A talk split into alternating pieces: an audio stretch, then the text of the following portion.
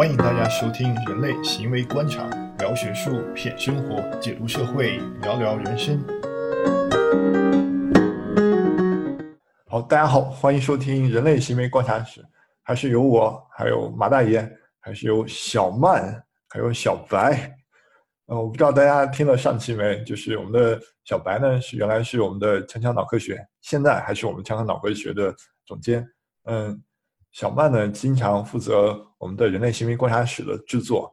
是我们的人类行为观察室制作的总监。可以这样说吗？小曼？可以，可以，可以。嗯，就是其实我们在做这种就知识类的节目啊，然后呢，其实我们是不收钱的，然后抽出自己工作的时间来为大家服务。但是好多人哦，就是是不是这样的？他们有一点知识 就拿出来，然后希望大家付钱给他们，所以就叫做知识付费。就是大家是怎么看的？你说这个，我我我我就是有点知识也也拿出来，就想让大家交钱的。我也干过知识付费的活儿，现在也在干，但是这个节目是免费的。就是马大爷通过做这个节目来赎罪是吗？呃，倒不是赎罪吧，但我还是相信自己的东西是是对得起这个价格的。但别的平台会有一些付费的问答呀，或者或者或者什么专栏什么东西，对吧？但是这个节目是兴趣，但确实是这个知识付费本身可能肯定是这几年互联网很火的一个领域吧。应该是从零一一七年左右开始的，一六一七年呃开始罗振宇的那个得到嘛，包括很多现在别的比如知乎上很多的这个课程啊。啊，包括现在很多的什么什么网课呀、在线的平台啊，就基本上是，呃，是很大的一个行业。但是，但我不知道大家有没有这个知识付费消费的经历呢？比如说小小白或者小曼有没有买过一些课程啊这样的东西？呃，像马大爷就是属于能把自己的知识给别人付费的，我就是买别人的知识的那个。我当时买的时候，我就会觉得，一方面是。完全，如果是我完全不不了解的一个领域的话，我觉得这个方式比较快，因为它那个通常知识付费的内容，就要不然音频，要不然是一个短的一些介绍之类的。我觉得我能快速的知道另外一个领域它到底有什么内容，啊，有的时候也不排除我自己就会觉得。我虽然买了，但你可能没没听完的一些内容，就觉得我我买了好像就是呃我能学到，至少它放在那儿，就像有点像买书那感觉似的，或者说下载电子书，就我下载了，可能就觉得我自己可能会学的吧，至少有一天我自己可能会学的。我也有买过类似的那种课程之类的，就是教你怎么去做图或做 PPT 之类的。然后呢，我觉得知识付费的话，它可以再拓展一下，就是像一些软件的版权啊，或者说呃呃之类的，都可以叫做知识付费。哦，像比如它那个苹果商店里面不是有那种付费的那种软件嘛？其实我也买过，就是会买一些像 iPad 常用的一些软件。就是像做笔记的，或者说一些画画的之类的，所以我觉得可以把知识付费那个呃拓宽一点，就是它可能是对一些产品呃购买。就是马大爷其实是这个圈内人啊，其实他还在做，其实刚才是开玩笑，其实马大爷他有资本，而且有这个学识呢，做出来非常好的知识。就马大爷就是你既然是圈内人，首先可以介绍一下你都做哪个。哪哪几方面可以顺便打一下广告？然后第二个就是你可以给大家讲一下，就是知识付费它这个呃双引号这个套路是怎么做的？呃，我反正但我其实我也不算是很很很资深的，因为没有特别的花精力在上面。那基本就有几个平台可能入入驻了吧，就是说呃是适合打广告吗？可能不太适合，我就不具体说了什么平台了吧。比如有一些呃付费的问答呀，但是基本上可能我之前。知乎的 live 是说直接是卖卖卖卖那个 live，然后这个收入归我的。但是有也有平台就不是说我直接从大家的腰包里掏钱，而是说那个平台给我稿费，然后大家那个看这个文章会给平台钱，所以这都是常见的啊这种这种模式。当然也有会有平台邀请去真的去开一个什么什么年度专栏啊，呃一年几百块订阅的，但是那个我是觉得时间实际上是。时间上是是是是精力上是做不到的，所以就这种活儿基本都没接，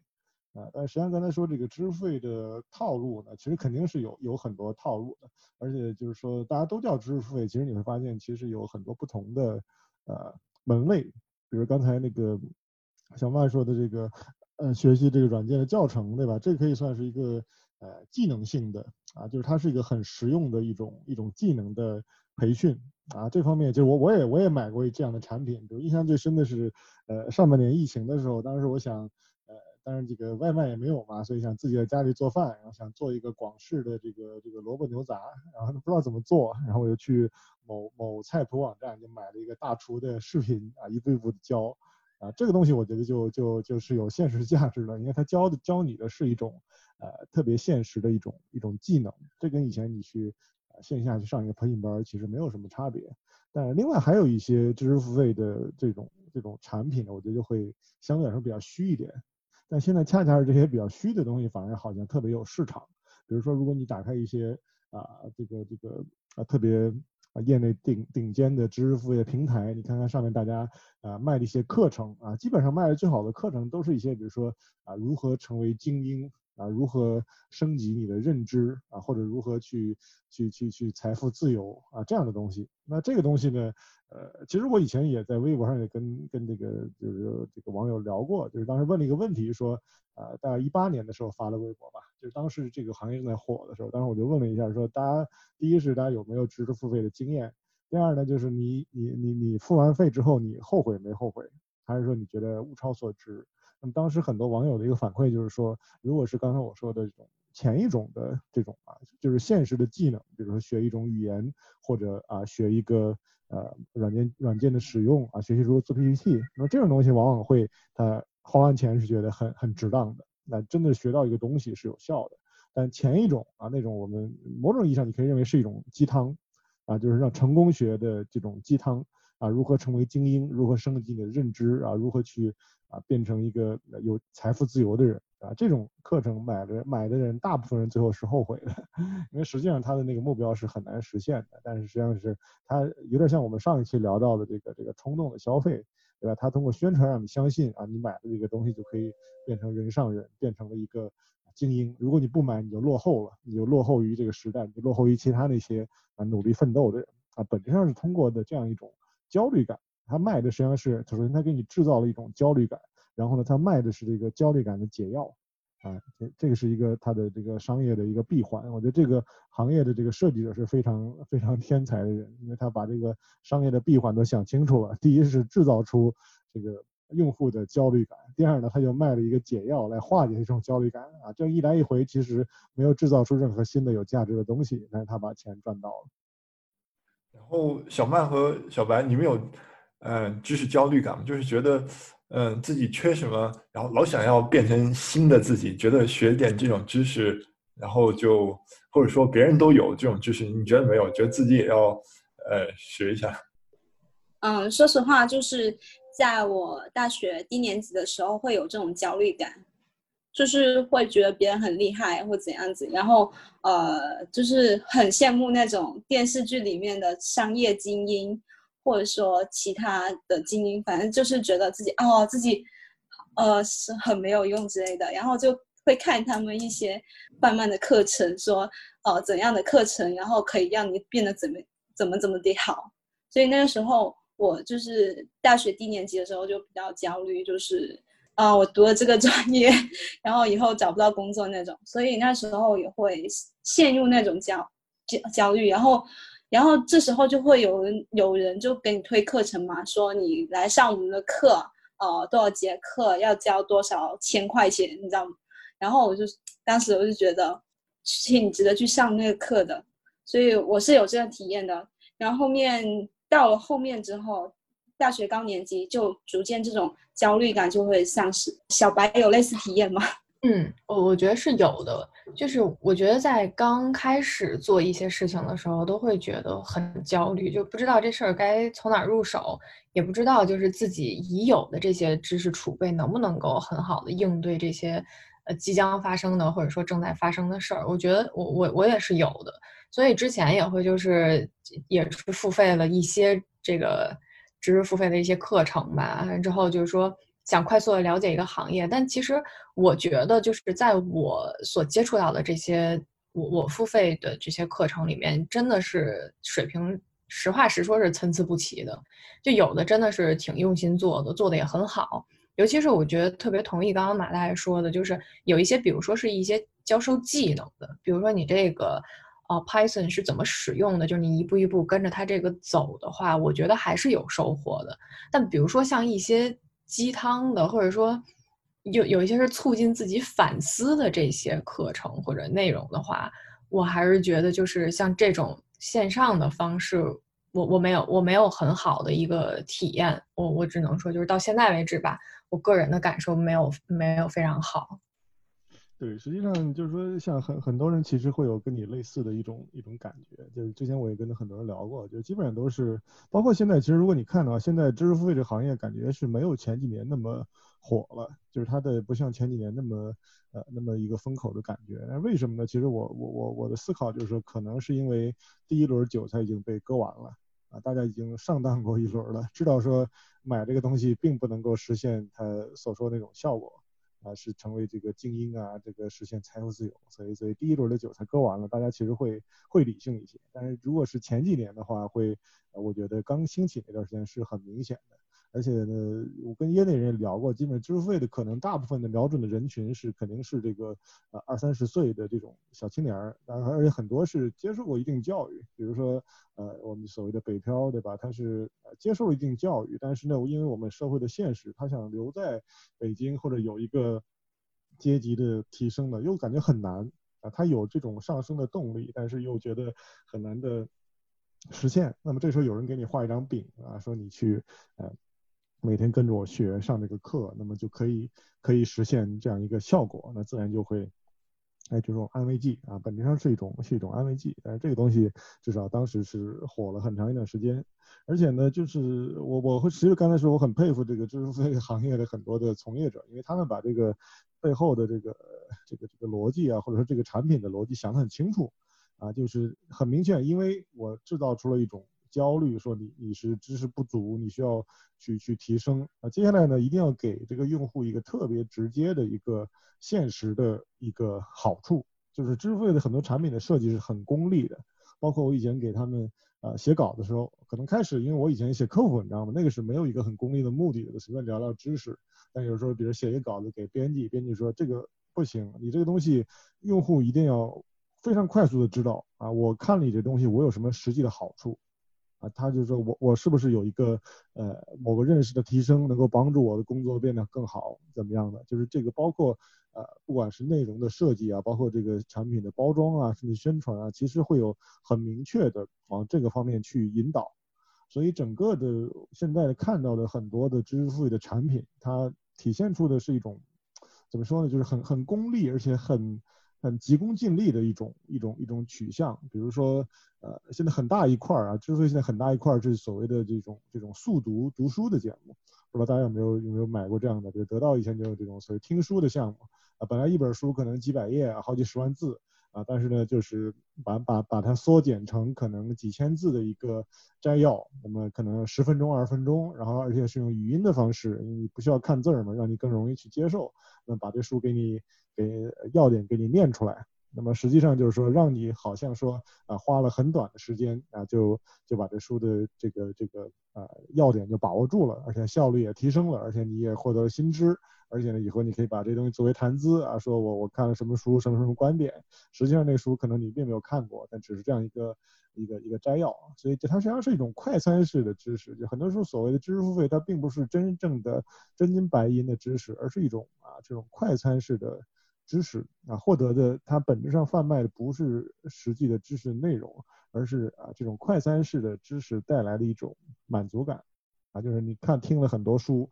啊每本十分钟对吧？就好像自己真的看了那么多书一样，啊你好像跟别人去夸夸其谈啊，侃侃而谈讲这个东西，好像啊当然平常很多时候也不会露馅对吧？大家也不会讨论那么深入，那就好像真的变成一个啊有学识的人，啊其实那个东西肯定是长远来看肯定效果是。不行的，是吧？因为你没有真正的读过那个书的话，那跟你看一个一个很很短的一个摘要，肯定效果是不一样的。但是呢，没有办法，因为这个行业本身很功利啊，风气是很很功利的啊，体现。但是这个功利背后，其实也是迎合了，呃，我觉得是迎合了现在社会的一种整体的一种啊功利的一种导向，因为大家都很很焦虑啊，都想知道怎么样在这样一个。呃越来越压力越来越大的这样一个商业社会里面生存啊，甚至实现一个阶级的提升啊，这种焦虑是它的大的背景。那么在此之下呢，他们就设计了一套东西，一套的机制啊，一套的宣传的机器。第一方面呢，就是把这个把把这种焦虑进一步放大；第二就卖你一个呃快速的解药，让你至少在啊这个可能开始的时候有一种安慰感。但基本上如果啊真的去尝了以后，就发现其实没有什么用。所以这个可能也是因为这个可能也是现在可能这个行业啊有一点低谷的一个原因。我的解读就是第一波韭菜已经割完了，那剩下的下一轮韭菜是不是还会这么轻易的上当啊？不好说。我觉得我非常同意马大人说的这个。呃，就我刚才就是听到一点，就是说，嗯，他为什么就是要去网上去去这种去付费的网站呢？可能有一个背后的原因，就是说，呃，正规的教育它是没有法办法取得的。比如说，呃，你是北漂，或者是已经是工薪族了，然后呢，你想得到一些好的正式的教育，但是各个大学都没有说把自己的网课进行开源。你要想去这些大学的学习，你要经过各种各样的考。考核啊才能进去，所以这种知识的呃阶级化和壁垒化，长时间的知识然后被强住了，然后你只能去做这些快速消费的知识，然后去学习这些东西。这点上我是一定程度上同意吧，就确实是存在这种这种倾向的。但另一方面，其实现在也有另外一个行业，就是在线教育。比如说这个公开课呀、慕课呀，其实还是有很多的学习资源的。比如说，比如我们学校就很多，就学生在线自己有一个平台，然后啊，就我们那个彭老师他的那个心理学概论的课，有几十万人听过，其实还是有的。但是呢，我觉得即使有这样的公开课，其实它并不能满足现在的刚才我所描述的这样一个主流的知识付费群体的需求。为什么呢？就是因为对那些人来说啊，你这个大学的这个课啊，效率太低了。啊，你可以讲很艰深的知识，可以有一个很很很很很成熟的这个知识体系结构给你，但是那东西不实用。啊，他们想知道的是怎么样能够直接的给我一个啊生活的提升啊，我的工作的提升，我的阶级的提升。所以实际上它本质上是一个不同的需求，它不是一个知识的需求，本质上是一个这种社会地位或者阶层提升的一个需求。而这个东西呢，其实恐怕传统的大学教育，我我个人觉得是。呃，不太可能真的满足他们那种需求的啊，就是很多大学的知识还是一个打基础的一个，或者说它是给你建立一个完整知识体系，但是没人告诉你这个东西是不是真的能够直接用在你的身上，让你能够有一个立竿见影的效果。而且这种立竿见影效果可能某种程度上也是实际上是不存在的，哪有那么一个简单的事儿，说几百块钱上个课就让你啊知识阶级跃迁成为精英了，不可能的。但问题就是他们是怀着这样一种一种需求的，所以即使是。真的，我们把大学的这个课都都去公开，现在很多课已经是公开的，都在网上能能上到，但是啊还是不一样，满足不了这样的需求。这个群体其实是或者这个行业本身是一个更加呃功利的一种更加急躁的一种浮躁的一种心态。对对对，我我个人是其实是蛮同意马大爷的观点的。就其实我刚才就是马大爷在说的时候，我有想到，就是说一个是说像我们知识付费，它就是首先它的。语音的形式就很很方便可及，就比如说我在公交车上，我就自己就能听了，就这事儿就特别简单。另外一个就是它的这个时长通常比较短，就比如说像一本书，如果我要自己看的话，或者说我要听全本书的录音的话，可能得三五个小时。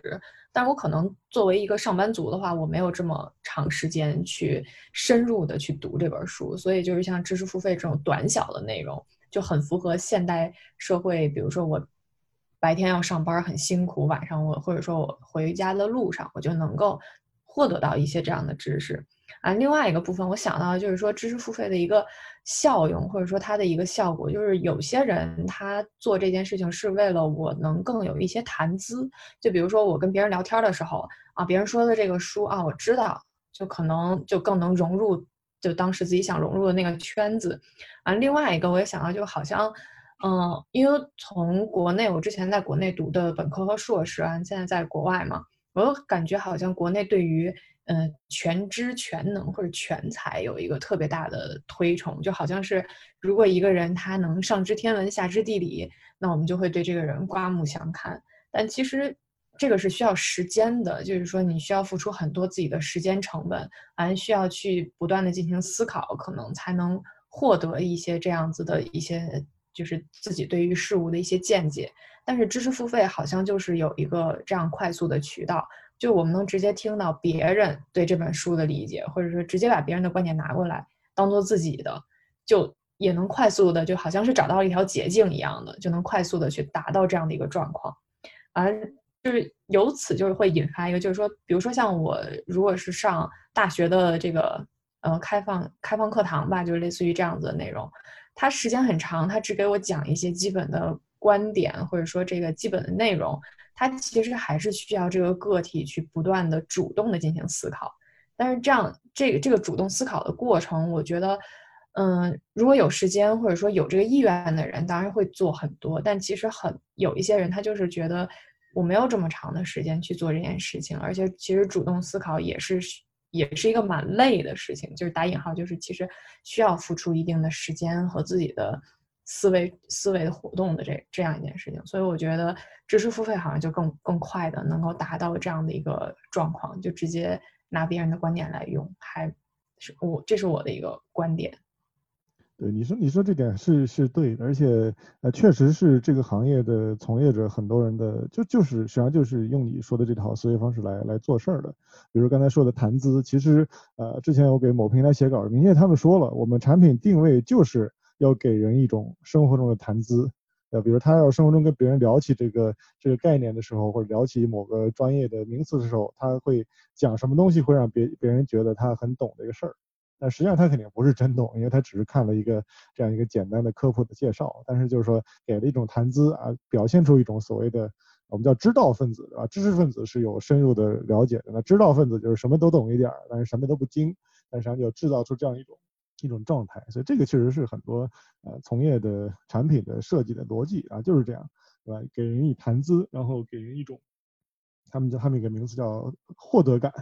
对吧？就是一定要这个读者啊听完了这个东西，或者说看完这个东西呢，有一种获得感，觉得我收获了一些东西，但实际上他可能收获的东西并不是真正有价值的，可能只是一个暂时的心理满足，但是不重要，重要的是让他能够有继续的。继续付费的意愿，那么你这个这个商业的这个闭环就建立了。对，但我们这个节目当然可能就就就是不太，当然我们也本身是免费节目，也没有付费的这个这个需求嘛。但是我觉得我不知道是不是我们的听众其实更多的像是那种呃不是那么那么啊功利的，或者说有一个很很现实的目的的一种一种心态。也许可以做一个读者调查，我不知道有没有有没有做过这种读者调查，不太一样。其实我觉得很多时候呃不同的节目啊，或者说这种人群是差异挺大的。知识付费跟学习的本质有一种先天的不可调和的呃这个矛盾在。就我刚才听了大家感觉，就是说知识付费就是求快，然后求短期效应。但学习这个过程，学习知识过程本身是一个漫长的，需要你主动的付出投入很多的时间。所以这种漫长的学习的本质和你知识付费的短平快本身这有有一个矛盾在。就所以说。嗯，有的时候知识付费，你是真学知识吗？还是，嗯，需需要别的一些感觉，需要别的一些用处，那就是问题了。对，所以要如果我来极端的评价的话，我觉得很多知识费就根本就不叫知识付费，它跟学习没有任何的关系，它本质上就是焦虑付费啊，他买的是那个焦虑的解药，对吧？当然，刚才我们说那种技能性的培训，那个是真正的真金白银的技术，但是很多的这个行业的。呃，很大一块确实是本质上是焦虑付费，跟知识跟学习，呃，没有什么关系。说实话，其实我还有一个就是想法，就其实我们我我有的时候会觉得，就是嗯一一些情境下，我们把学习这个概念看得特别的窄，就好像是我只有在这个一些特定的情境下满足一些特定的条件，我才能把它定义为学习，或者说一些人把它这种形式，比如说我上课。叫学习，但其实生活中我们一直都在学习。比如说，我学习怎么使用一个 iPhone 手机，如果它的版本更新了，我其实要重新再去学习它这个新版本的一些功能。啊，那我就觉得，就是如果我们像之前一样，就把学习它的这个定义定的特别窄的话，就好像觉得这个，呃，这应该怎么讲呢？就是说，把学习就看作一件特别难的事情。但其实学习如果把这个范围打开的话，其实我觉得像这些知识焦虑吧，或者说这些事情可能就会能好一些。就因为我我觉得在海外待这些时间，就会让我觉得好像这边的人不会觉得我什么没有学到，我就变得特别焦虑，反而是说觉得如果我想学习一个东西，我现在又没有这个技能或没有这个知识的话，那我就尝试去寻找怎么样能提升自己知识技能的这个方法。就每个人学习的特点也不一样，所以我就觉得好像把学习这个这个事儿看得特别严肃认真，又把它限定在一个框框里面，好像是导致就是一些所谓的鸡汤式的知识付费，或者说叫知道分子，会会有这种感觉。